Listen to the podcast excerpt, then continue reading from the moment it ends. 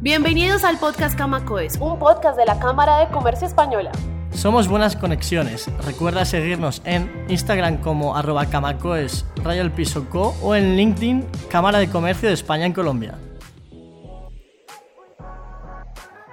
Bueno, Harold, bienvenido a nuestro podcast Camacoes. Eh, inicialmente quiero que te presentes, me cuentes cómo ha sido tu experiencia claramente con tu empresa, con Puja, cuál es puntualmente la función de Puja. Ok, bueno, buenas tardes. Eh, mi nombre es Harold Pinilla, yo soy el gerente general de Puja Grupal. Eh, nosotros apoyamos a las MIPIMES que quieren invertir y quieren iniciar operaciones acá en Colombia. Las ayudamos desde la creación de la empresa, desde la planeación estratégica hasta la gestión como tal a estas empresas. Bueno, teniendo en cuenta este contexto, ¿cuáles son los retos de las MIPIMES españolas actualmente eh, y a qué se enfrentan? Bueno, realmente las MIPIMES del mundo eh, que quieran invertir acá en Colombia, que quieran estar acá en Colombia, eh, uno de los grandes interrogantes o retos es el conocimiento país. las grandes empresas tienen muchas comodidades cuando van a otro mercado, caso colombiano, hay muchas entidades que nos apoyan. En las MIPIMES no, en las MIPIMES tienen que ellos tratar de mirar y rebuscársela tal cual para mirar cómo se hace X, Y proceso. Entonces, ese, el conocimiento país es uno de los retos que, que, tienen estas empresas del exterior que quieran invertir acá en Colombia y que, bueno, con Puja los podemos apoyar. Harold, ¿de qué manera pueden obtener las MIPIMES ese conocimiento país? O sea, ¿por dónde deben empezar? Porque es que yo imagino al emprendedor de la MIPIME como, bueno, busco por internet, a quién llamo, ¿qué hago? Bueno, esa es una de las labores que nosotros hacemos como, como, como empresa, ¿sí? Eh, nosotros tenemos dos eh, visiones. Una es que estamos enfocados a las MIPIMES, o sea, primero los costos son totalmente alcanzables.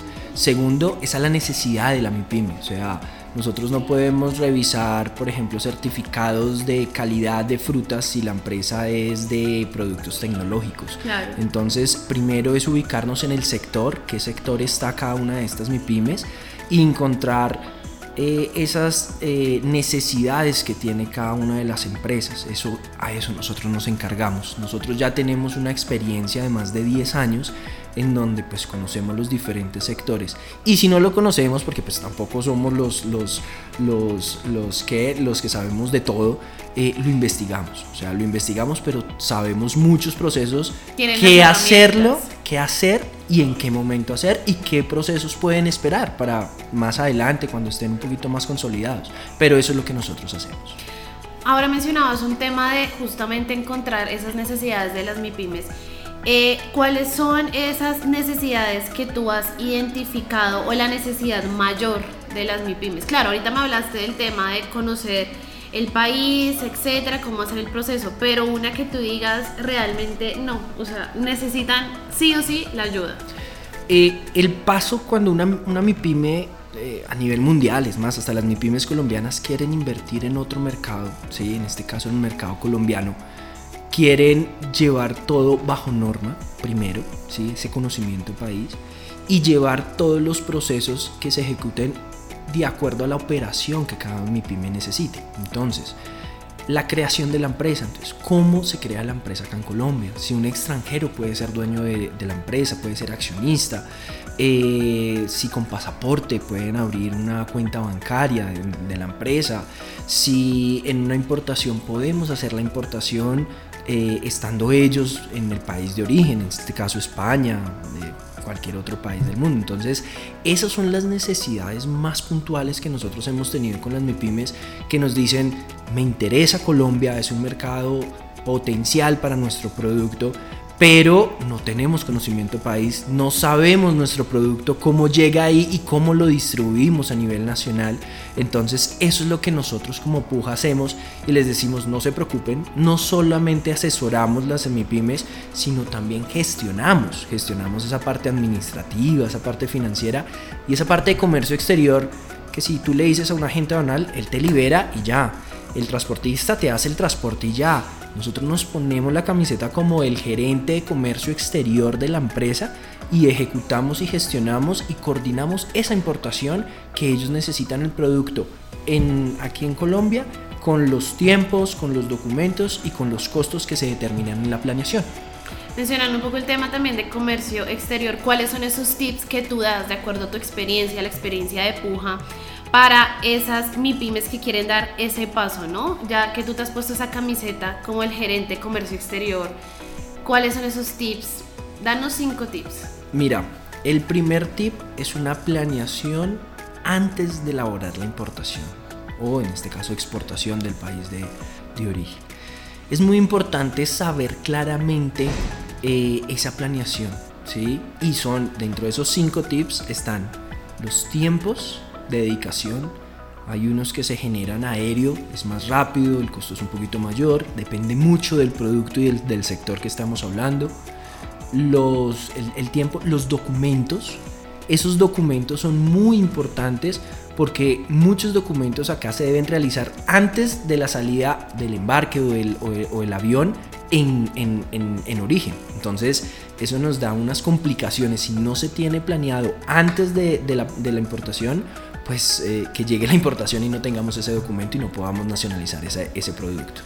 Y como tercera medida, los costos. ¿sí? Los costos normalmente se hace una planeación previa, pero no se tiene todo el proceso de la cadena logística. Si se tiene eh, aspectos marítimos, por ejemplo, aquí en Puerto de Colombia hay unos, unos gastos en puerto que se deben tener en cuenta.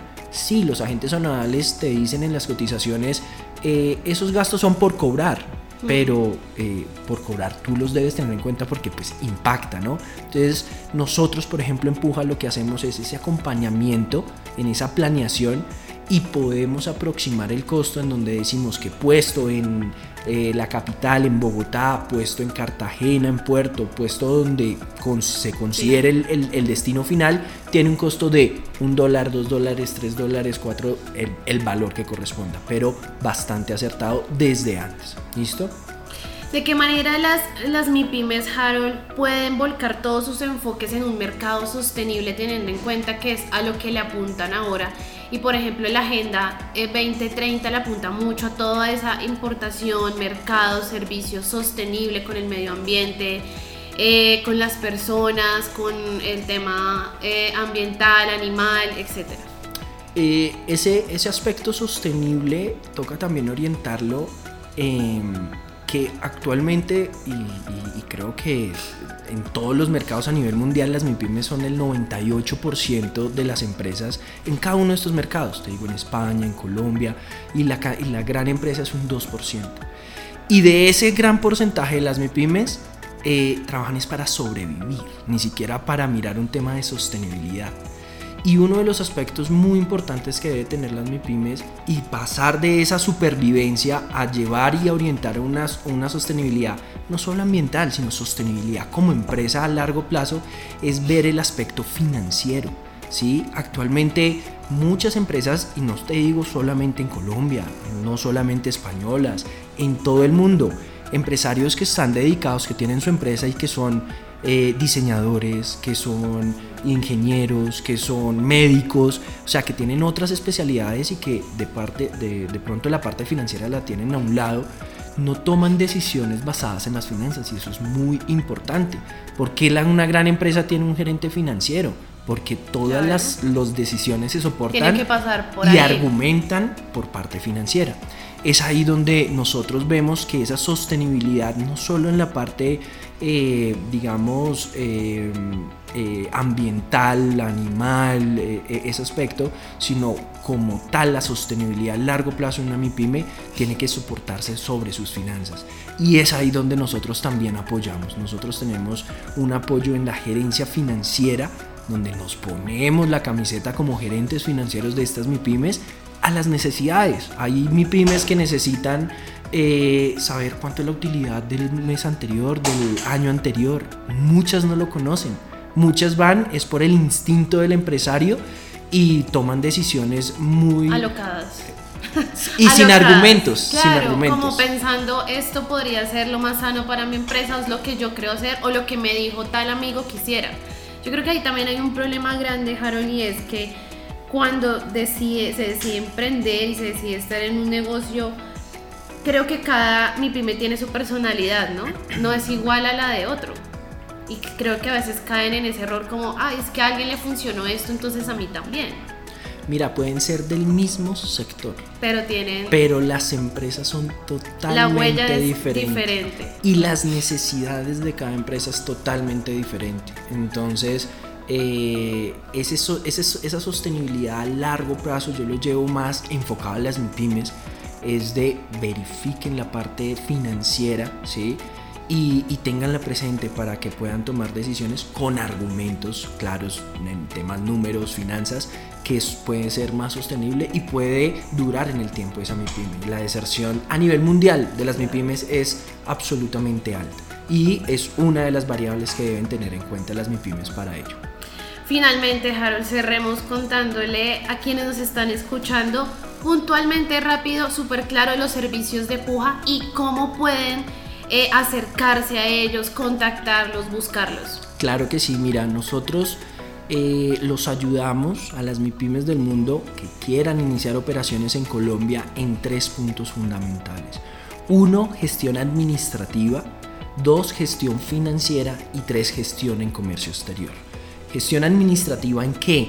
En toda la parte desde la creación de la empresa hasta la sostenibilidad de la empresa en eh, términos administrativos, temas de bancos, transacciones, proveeduría, que necesitan algún proveedor específico para el sector que ellos necesitan para iniciar operaciones, nosotros los apoyamos. En una segunda medida, el gerenciamiento financiero, que ese gerenciamiento financiero es ese soporte en donde estamos como el, el intermediario en la parte contable y la parte gerencial, para que eh, entiendan que acá se habla no impuesto a las ganancias, sino impuesto de renta, algo tan sencillo, pero que así hablemos el mismo idioma en español, eh, hay aspectos que debemos tener esa, esa, esa, esa comunicación. Y una tercera medida, la gestión en comercio exterior. Nos ponemos la camiseta como gerentes de comercio exterior, en donde no solamente asesoramos y planeamos esa cadena logística de las importaciones, sino que las, la coordinamos y la gestionamos y verificamos que todos los proveedores de la cadena logística cumplan su, objetivo. Entonces, por ejemplo, y es claro entender, nosotros no somos agentes, por ejemplo, aduanales, no somos transportistas, pero sí coordinamos ese agente aduanal, ese transportista que está dentro de la cadena logística de, de la operación de comercio exterior que ellos necesitan. Bueno, Harold, muchas gracias por estar aquí en Podcast Camacoes. Seguramente quien esté escuchando pues ya le quedaron claros varios puntos que puede necesitar y nada, de nuevo muchas gracias por estar acá. No, a ustedes muchísimas gracias y pueden seguirnos en LinkedIn, pueden comunicarse, comunicarse por, el, por medio de correo electrónico en gerencia pujagrupal.com y al teléfono en Colombia 312-460-3478 y ahí se pueden comunicar con nosotros y estamos abiertos para ponernos la camiseta de ustedes como mi pymes. Bueno, muchas gracias. Recuerden que somos Buenas Conexiones.